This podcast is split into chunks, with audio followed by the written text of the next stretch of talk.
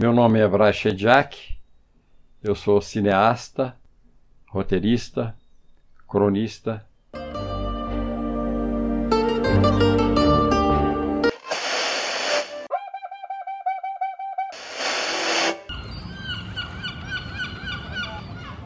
Português acústico. Descobrindo a ouvir.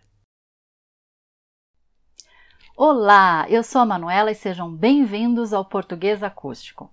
Nós temos o prazer de estar na casa do Sr. Brás Chediak, que fez história no cinema brasileiro nas décadas de 70 e 80. Ele é diretor de cinema, roteirista e escritor. Dirigiu mais de 10 filmes, escreveu peças teatrais, contos, crônicas e dois livros.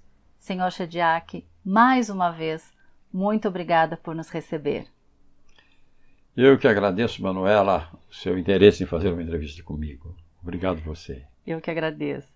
Com certeza há muito mais sobre o senhor. Gostaria de complementar a apresentação? Não, não, tá bom assim, tá bem sintético, tá bom. Como o senhor começou a sua carreira? Havia muitos roteiristas e cineastas no Brasil naquela época? Não, não, não havia. Naquela época, o cinema brasileiro era assim uma profissão que os pais não aconselhavam aos filhos, não é? Então, nenhuma mãe deixava a filha casar com um cineasta, nem com um artista no Brasil. Nós tínhamos no máximo 20 diretores, vamos dizer assim. Roteirista tinha uns três ou quatro. Me parece que o mais famoso na época era Alinor de Azevedo. E era uma profissão que não era regularizada, ela para você ter uma carteira profissional, você tinha que pôr comerciante ou qualquer coisa, porque não existia essa profissão. Então, eu comecei assim por um acaso, que eu fui trabalhar como quase que datilógrafo na casa de um diretor. Eu já queria fazer cinema, eu estava fazendo, tinha feito um pouco de Conservatório Nacional de Teatro e lia muito sobre cinema. E ele eh, fez o roteiro e o produtor cometeu uma bobagem de levar o roteiro à Polícia Militar para fazer um bonito lá para a Polícia Militar e, e ela censurou. Era uma ditadura militar, o Brasil atravessava ditadura e a censura era muito grande. E o filme era passado num batalhão de polícia. Então, obviamente, censuraram, disseram, não, não vai fazer esse filme. E ficou sem roteiro. E eu fiquei desempregado. E por uma mineirice, uma caipirice minha, eu fiz uma pergunta bem idiota para o diretor. Falei, por que, que não escreve outro? Ele, ele me deu uma bronca, ia me dar uma bronca, assim, tipo, sabe? Você acha que é coisa assim. Aí a mulher dele interferiu e falou: Menina, você sabe escrever? Eu falei: Sei, sei escrever. Você escreveria? Escrevo. E começamos ali a escrever um roteiro que não tinha nada de original, era igual a todos os roteiros de Hollywood daquele estilo de comédia musical romântica. E eu escrevia muito rápido e tinha que colocar piadas, né? Porque era o estilo da época. Aí tinha um rapaz começando também, chamado Renato Aragão, que depois ia ser o Didi.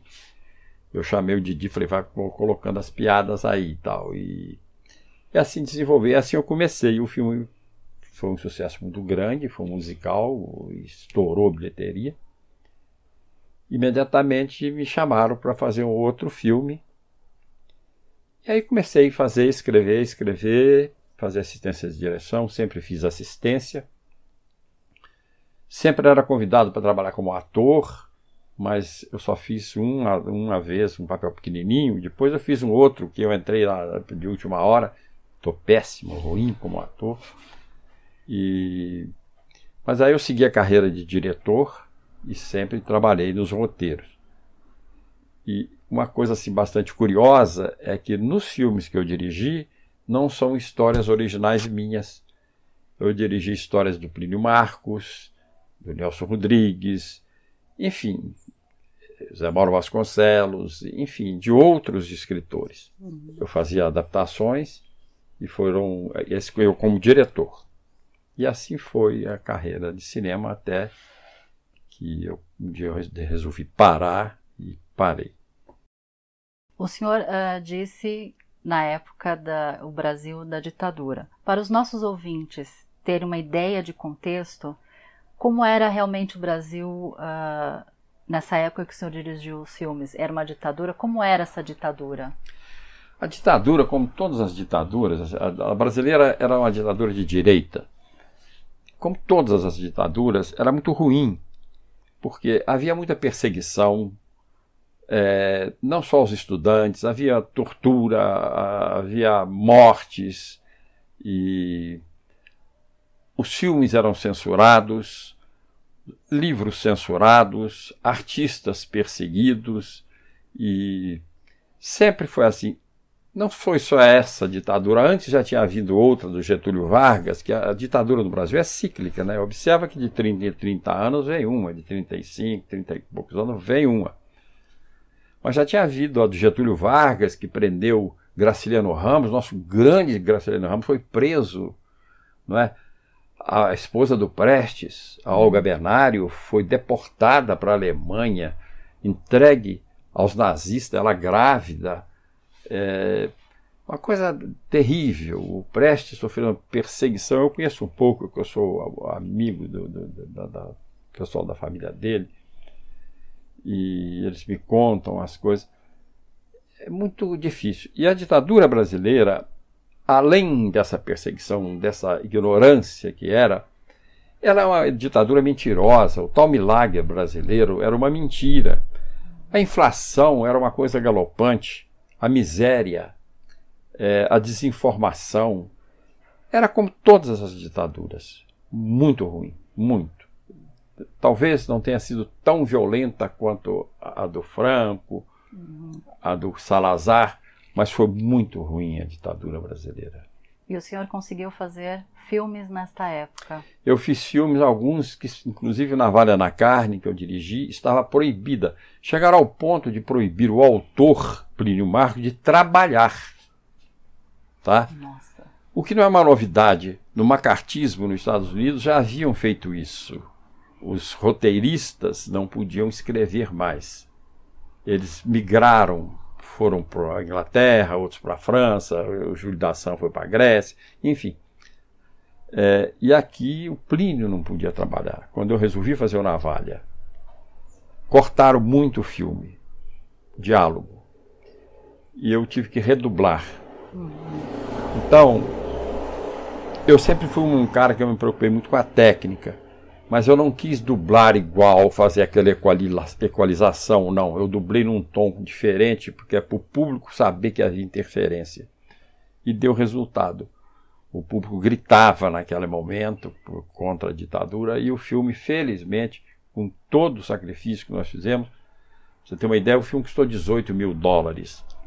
O, o, o produtor disse que custou 50, mas é mentira dele, é 18 mil dólares custou o filme, que é nada não é? E foi um sucesso absoluto de bilheteria, de crítica.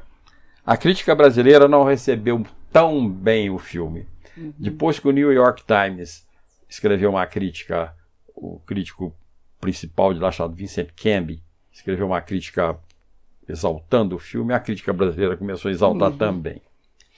Esse filme, inclusive na Alemanha, o Rubem Fonseca, o escritor, nosso uhum. grande Rubem Fonseca, um dos grandes escritores brasileiros, uma vez ele me falou que o Fassbinder é, tinha esse filme como quase que um filme de, vamos dizer assim, de cabeceira, que ele assistia muitas vezes o, filme, o Navalha na Carne.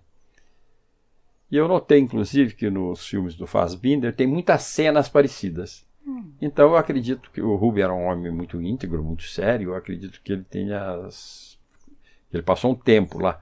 Ele teve até no Muro de Berlim, ele estava lá no dia que derrubaram o Muro de Berlim. Ele me disse isso e eu acredito que, que realmente o Fassbinder deve ter visto algumas vezes o filme, porque tem muitas cenas semelhantes. Sim, né? inspiração, né? Isso é, é, é, é, quase que uma, vamos dizer assim, uma, um paradigma, né? Porque no filme também tem cenas que lembram cenas do Elia Kazan, que é o diretor americano, e do de acordo com o New York Times, eu fui influenciado também pelo King Vidor.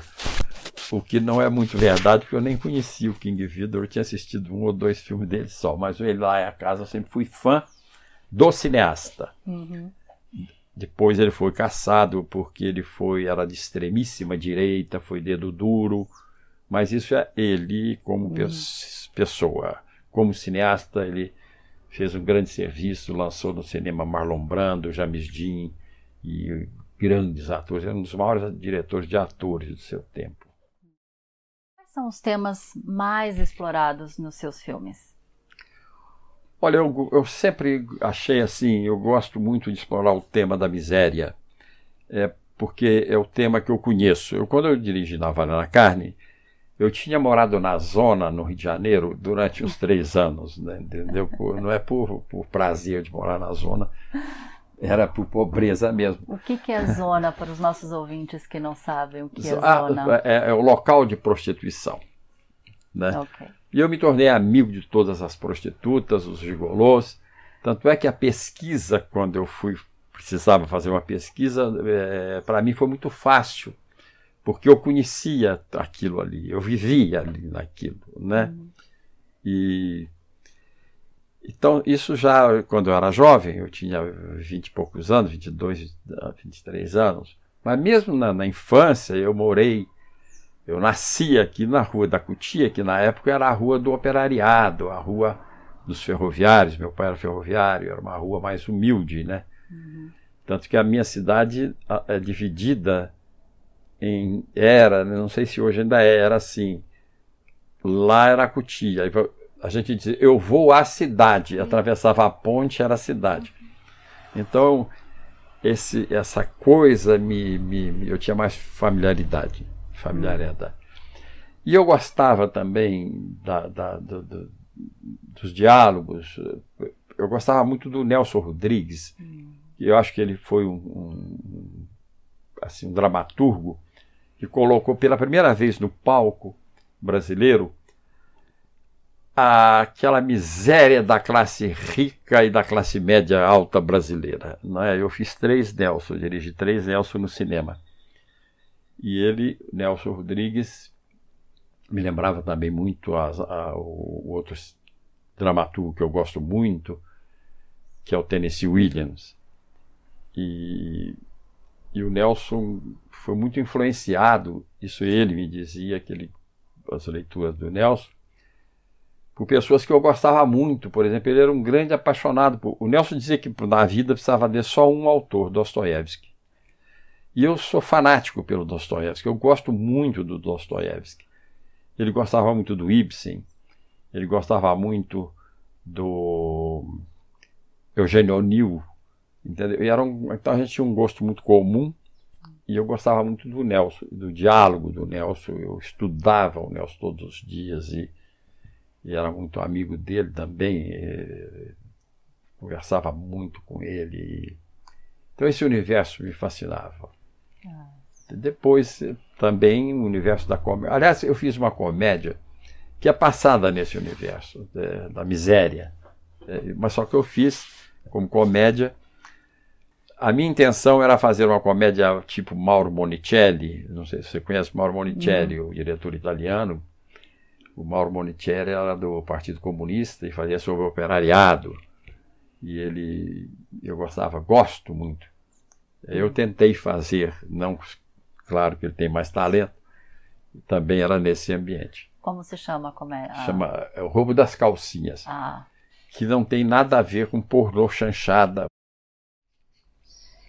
Qual foi a sua maior frustração de não ter feito na sua carreira? De não ter feito? De não ter feito.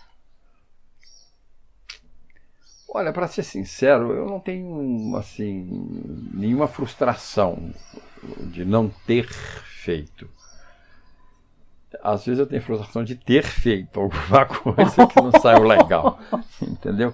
Eu tenho um filme que eu penso nele assim há muitos anos, que eu sei que eu não vou fazer e que eu tinha vontade de, fazer, de ter feito, mas na época era impossível, que é uma, um romance do Josué Guimarães, o escritor gaúcho, chamado acho que é Enquanto a Noite Não Vem. Hum. São só três personagens. E, e, a história me fascina, sabe assim, me fascina. É, isso eu gostaria de ter feito, mas não me, não, gostaria assim quando você me perguntou, falei, eu não penso nisso, sabe? Se eu fosse fazer um filme hoje, talvez eu faria um filme noir, que eu hum. gosto do cinema noir, principalmente daqui da década de 40, 40. 50, 60, por ali. Uhum. 60 não, antes de 60. Então, um filme noir, é, eu acho que eu não fiz, mas fui influenciado pelo filme noir. Poderia fazer? Eu acho que eu estou muito velho, eu estou com 80 anos. Não. Então, nessa não parece idade, que tem 80 anos? Parece. É assim que é, quem tem 80 anos parece comigo. então, com essa idade, a gente. É, é muito desgastante a direção. Porque você, pelo menos para mim, é, era. era porque eu acho que o diretor ele tem que participar do roteiro, ele tem que dirigir, ele tem que participar da procura de locação, é, cenário, é, montagem, que hoje chama-se edição, tudo. Então eu acompanhava até o lançamento, até o cinema eu ia para ver, caramba, ali era para rir, não rio, entendeu? É, então é muito desgastante essa coisa. E quando é jovem, você vai numa boa, né? Você convida uma namorada, né? Assim, vamos lá, tal, e vai. Mas quando você tem 80 anos, você ir no cinema para ver se a pessoa está mexendo na cadeira, se está ruim, não, não, não dá mais, né? Uhum.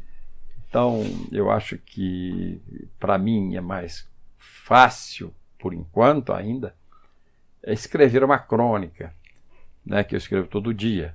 Uhum. É, porque eu não tenho horário. Hoje, por exemplo, acordei às três da manhã, já fui lá, já escrevi. Se eu acordar às cinco, eu acordo às cinco. Não tem hora. Se eu quiser escrever de noite, eu faço. É, é livre.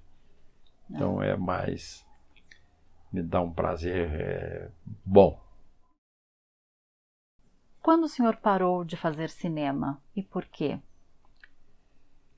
Olha, eu parei pelo seguinte: o cinema brasileiro, aliás, é interessante. Eu vou contar uma coisa que eu nunca falei isso, nem devia ser, nem sei se eu vou, deveria falar, mas tudo bem. Eu encontrei com o Glauber um dia e o Glauber me fez uma pergunta. O Glauber falou: Jack, o que, que, você vai fazer daqui a dois anos? Eu falei: por que você vai me perguntar? Ele falou: porque o cinema brasileiro vai acabar. O cinema brasileiro vai ser o fulano e Beltrano que vão fazer só. Aí eu falei, tudo bem, Glauber, maravilha. Aí depois aí eu penso nisso. E ele já estava indo para a televisão, o Glauber. E ele era um, profetizou. Ficou na mão das pessoas que ele falou. E se, ficou muito difícil. Aí depois veio a Lei Rouanet, que é uma boa lei, excelente. Mas eu achei assim um pouco, para mim, é, eu fui um cineasta que eu era chamado para fazer um filme, eu era um homem de estúdio. Eu pegar um roteirinho embaixo do braço, ficar uma hora na sala do capitalista esperando, olha o senhor, eu estou aqui, se eu podia entrar com. Entendeu? Eu falei, isso não é papel para mim, eu não quero. Eu tinha um sonho de fazer, de, de ter uma, uma fazenda, um sítio, negócio de infância. Aí eu caí na besteira e comprei. e foi uma coisa que não deu certo, porque eu não me preparei. Eu não fiz nenhum curso de agronomia, nem de, de veterinária, nem de nada. Eu cheguei. Então eu errei completamente. É... E nisso eu já tinha me afastado, já tinha vindo para cá. E aí abri um restaurante aqui, tive um botequim que é uma coisa fantástica. Se algum artista hoje me pedir um conselho antes de começar, eu digo: abra um botequim. Ah. Sabe? Eu acho que foi a maior escola que qualquer artista pode ter. Não é só viajar. Viajar você vai, vai ser turista. A não ser que você more na terra. Não é? Ler. Você vai ler a experiência dos outros. O bar deu certo. Aí eu resolvi uma coisa muito interessante, porque eu descobri que a nossa miséria é muito grande. E quando eu tinha o bar, era toda hora uma criança me pedindo comida, me pedindo pão, enfim. Então eu falei, eu vou fechar o bar e abrir um projeto social. E eu abri um projeto social que durou quase 20 anos, que era um projeto de teatro. Eu ensinava teatro. Depois eu achei que o ator tem que saber música e que tem que saber dança, tem para ser completo, literatura e etc. E aí eu resolvi montar uma banda. E montei essa banda a banda foi cresceu muito, eu acabei que tive que parei com o teatro para ficar só com a banda e durante 20 anos. E essa banda deu muito frutos. Hoje, para você ter ideia, não sei se você viu aqui essa Três Corações inteiro falou na época, ou se não falou é burrice. É, há uns dois meses atrás, uma nossa aluna que veio para cá com nove anos de idade, era para crianças uhum. carentes, ela fez a sua estreia na Orquestra Sinfônica da Aeronáutica, tocando harpa, hum, não é? Que lindo. É, então, deu muitos frutos. Hoje nós temos a aluna nossa que está em Portugal, ganhou bolsa de estudo do governo português para estudar, complementar teatro lá. Né? Outros foram para televisão, outros foram para fazer teatro em Belo Horizonte, nas capitais. E os que não seguiram a carreira artística, se formaram em engenharia ou entendeu em direito, porque eles aqui eles chegavam, eles tinham alimentação boa, balanceada. Eu dava aula de português, de literatura para eles fazerem os exames. Eles aprendiam por música. Eles tinham maestro, professores que era por música mesmo, assim, sabe? E eu criei um método meu próprio porque eu acho que estudar música para criança assim, é muito chato, arte é muito chato de estudar, então você tem que aprender brincando, que aí você aprende melhor. Então eu criei um método para ensinar a molecada e que eles gostaram. Então eles aprenderam rapidinho, foi de uma rapidez. Uhum. Então, e hoje já são adultos. Meu, esse projeto acabou por causa da política acabaram com o meu projeto. Mas deu bons frutos. Até hoje eles vêm aqui e visitam sempre os alunos. Já são hoje adultos, adultos né? já têm 17, 18, 20 anos, né? E porque aqui é uma cidade militar, muitos seguiram a carreira militar como oficiais, estão fazendo curso para oficiais, uhum. muitos músicos do Exército, da Marinha, da Aeronáutica, entendeu? Uhum. Enfim. Então foi uma experiência muito boa que eu tive. E isso também me deu uma chance de penetrar mais na, na, na, na, na vida de uma cidade e ver o quanto nós, Três Corações, é, que significa Brasil, é pobre. O quanto há de violentação às crianças, o quanto há de miséria, de fome, de alcoolismo, de agressão, agressão às mulheres, agressão aos homossexuais, agressão aos negros, agressão a todo mundo. O senhor escreveu dois livros. Fale um pouco sobre este, estes livros, essa então, experiência. o primeiro que eu escrevi foi um romance policial que eu escrevi muito rápido. É, eu acho que ele tem defeitos, sabe? Depois eu, eu, eu, eu pensei até em reescrever, mas eu te confesso que eu fiquei com muita preguiça de reescrever, porque eu não trabalhei muito nele. Tem pessoas que têm críticas boas, entendeu? Mas para mim ele tem alguns defeitos. O outro é um livro de crônicas que eu fiz, que eu acho que está legal. A editora mudou um pouco o bloco, que eu fiz em blocos. Ela passou um bloco para mim seria no final para o início, mas já estava editado. É... Não sei se prejudicou é, porque eu acho que eu termino a obra, deixa para lá. E um terceiro eu fiz, tipo, foi um estudo né, que eu fiz é, sobre trovas, é, que eu publiquei digitalmente pela Amazon, que também eu queria. Eu, tanto é que imediatamente quando eu li, eu, eu falei: epa, não é esse livro, não. Publicaram o, o, rascunho. Na época eu tinha uma secretária muito competente, menina maravilhosa, mas ela errou. Ah, eu fiquei até meio assim, os escritores, meus amigos, oh, comprei teu livro, eu digo, então, mas não lê não. Entendeu? É, mas dá para ver que é, que é uma crônica, porque às vezes ela está escrita no estilo lá de 1400 e eu tinha adaptado para a nossa atualidade. Mas às vezes até vale como pesquisa de, de língua, e o intelectual tem obrigação de entender isso, né? Porque é um assunto específico, uhum. né?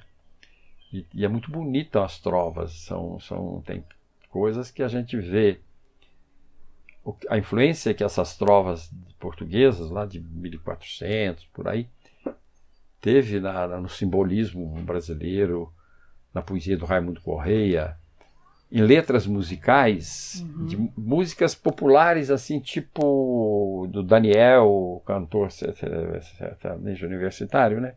Eu acho que sim. Sim. Eu acho que sim. É, que estão pega a quadrinha inteira, sabe? Assim, a trova inteira. Uhum. E isso está no inconsciente coletivo, não é? Uhum. Você pega a maior obra da literatura brasileira, o romance, o melhor romance brasileiro da, da, do século passado, que é o Grande Sertão Veredas, do Guimarães Rosa. Maravilhoso.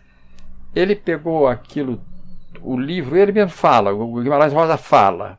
É, que ele pegou daquele livrinho que veio na caravana do Dom Pedro, que é o.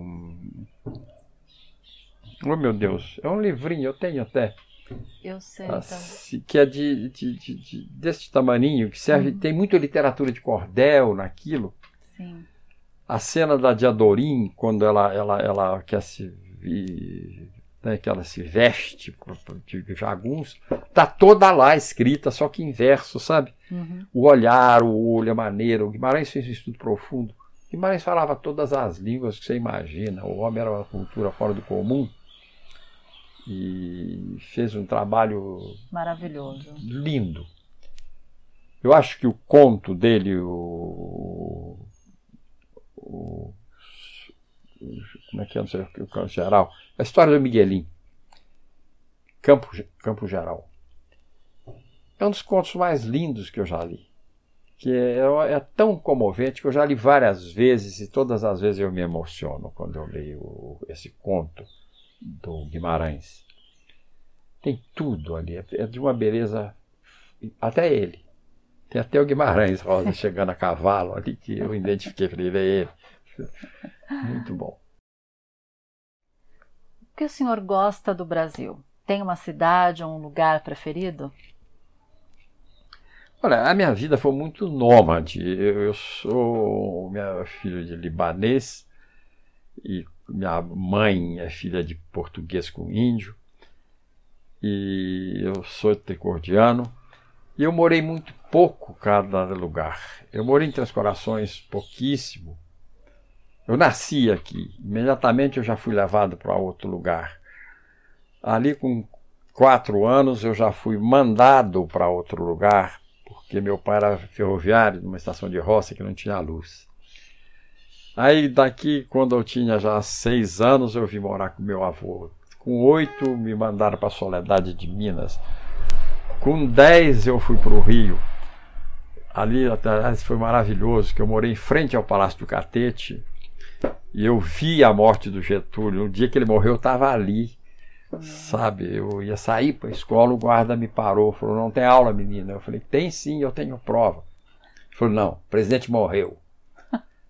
Sabe, aí depois eu fui levado ao palácio, criança ainda, minha tia me levou para ver o corpo do Getúlio.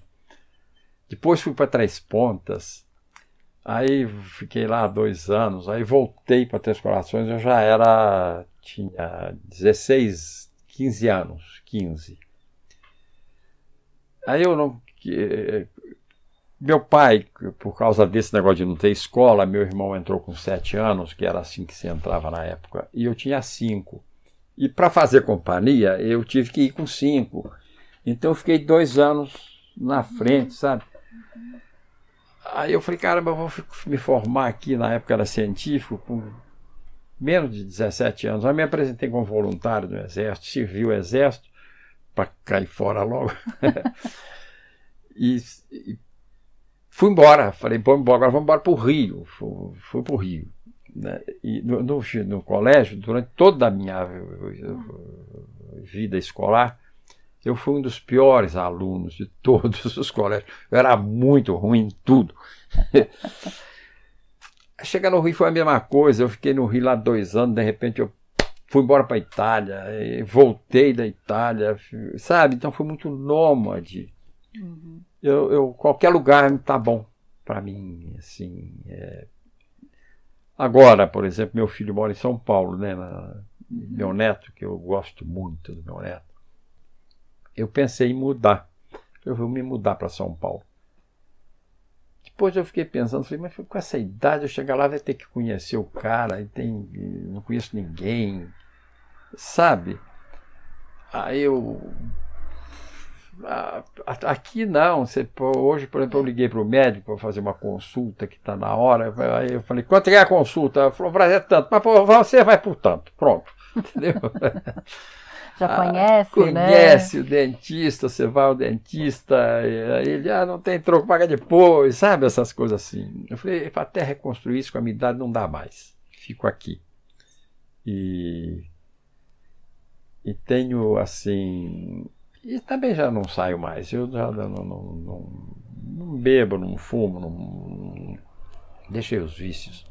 Tô, bebo de vez em quando um vinho desses vagabundo, não é vagabundo, é vinho de colônia que eu gosto, de, de, de Rio Grandense, né? Uhum. Não é o vinho fino. É, e fico na minha. Meus amigos de literatura que eu conversava já morreram todos. É, o pessoal morre muito cedo aqui, né? Acho que no, no mundo, né? No o pessoal mundo, morre muito no cedo. No né? mundo. Né? É. Aí vez eu, eu saio, sabe como eu saio? Interessante isso. Eu saio com jovens de, de 17 anos. Eu tenho quatro amigas que têm essa idade. Que sempre saio com elas. Assim, ontem mesmo eu saí durante o dia. Porque elas gostam de literatura. Uhum. Aí vem me pedir livro. Às vezes tem uma que ela até fala: O Brasil precisava bater um papo sobre literatura. Dá para a gente sair, pra... a gente vai comer uma pizza, conversa que são jovens. Sim. E, e, é bom que você rejuvenesce, você igual o, o, velho se torna um vampiro, né? Fica sugando a juventude alheia, né? Mas a juventude também aproveita a sabedoria né? É. Do, do mais velho. Então é isso. O senhor diz que gosta de sair com suas amigas para discutir literatura. E o que mais o senhor gosta de fazer quando não está trabalhando em outros projetos? Ah, olha, sim, eu, eu gosto, eu não gosto de cozinhar, sabe? Não é o meu forte. Não gosto de cozinhar, mas às vezes eu cozinho, porque a minha empregada, ela vem e ela não, não, não me dá confiança. Ela chegou a um ponto esses dias, ela chegou para mim e falou: Brás, está muito sujo isso aqui, precisa arrumar. Eu falei: Mas você que trabalha aqui, ela recebe para isso. Aí eu peço, faz uma comida aí, põe no freezer e tal. Ela diz, ah, hoje eu não vou ter tempo. Então, aí de vez em quando eu vou, faço alguma coisa pouca, pouca. Em geral eu vou para a rua. Ah. É, eu gosto assim de. Eu gosto muito do meu neto, sabe? Meu neto me ensina demais, eu tenho uma ligação forte com ele. Ele passa as férias comigo, desde criança. Ele era novinho quando o pai dele viajou, foi passar um mês nos Estados Unidos e ele ficou comigo. ele ficou como se fosse a casa dele. Ele chorou na hora de ir embora. E quando ele vem, as últimas férias que ele veio agora, fim do ano, ele não chorou, mas na hora de ir embora ele brigou com o pai. Pô, pai, você falou que eu ia ficar tanto tempo. Ele vai fazer sete anos agora. E eu gosto muito dele. Então, eu gosto de. Quando eu vou a São Paulo, São Paulo me trata bem. São Paulo publicou a minha biografia, é publicada pelo Estado de São Paulo. É, eu chego lá, eles me convidam, me deram aquele título que eu não vou receber, porque eu não achei eu não tenho cara. Mas me convidam para ir aos teatros, eu vou, os diretores vêm falar comigo. E, e enfim, é, não sei porquê, porque eu nunca morei em São Paulo. Hum. Primeira vez que eu fui, eu, eu estranhei que eu fui ver uma peça. Aí eu falei, eu vou falar com o diretor por educação, né? Porque era Nelson Rodrigues a peça também, senão não nem iria. E eu vi, eu gostei. O cara começou a gritar, sabe, fazer uma festa assim. Ah, não sei o que, chamou o elenco todo, veio, quer tirar fotografia. E todas as peças que ele inaugura, ele me liga, passa zap, ó, oh, abraço, vou estrear tal, quero que você venha. E eu vou, uhum. sabe? Agora fui ver duas, fui ver o Irmã, o Irmã Vap dele, uhum. fui ver o... É, é com aquele Janequine, eu esqueci o nome da peça. Que... Ele me convida, hoje mesmo, a Lucélia Santos vai apresentar em São Paulo, eu quero que você veja, é muito importante que você sabe. Uhum. Importante nada, porque eu não dou palpite. Eu chego, eu eu, eu gostei, eu gostei. Se eu não gostei, eu digo, é legal. Mas não, não mostro entusiasmo. Mas em geral eu gosto. O teatro lá é muito bom. Sim. Então eu gosto de ver essas peças. cinema, eu gosto. Mas eu demoro uma semana para ver um filme. Por isso eu não vejo filme fora, só vejo em casa. Ah. É, eu fico assim, vejo 15 minutos, aí amanhã vejo mais 15, aí esqueço. Uhum. Aí dá uma semana e parei, vou ver de novo, entendeu? Ok. Então okay. não é mais uma prioridade, né? Você acabou de ouvir a primeira parte da entrevista com o Brás Chediak. Para saber mais sobre ele, ouça a segunda parte. Nos visite em www.português-acústico.com ou clique no link da descrição para acessar a nossa página. Aí você pode conhecer melhor as nossas séries e o nosso projeto. Até mais!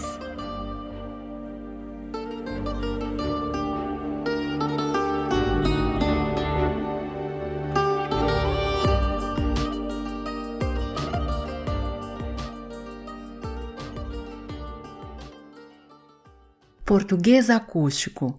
Todos os direitos reservados.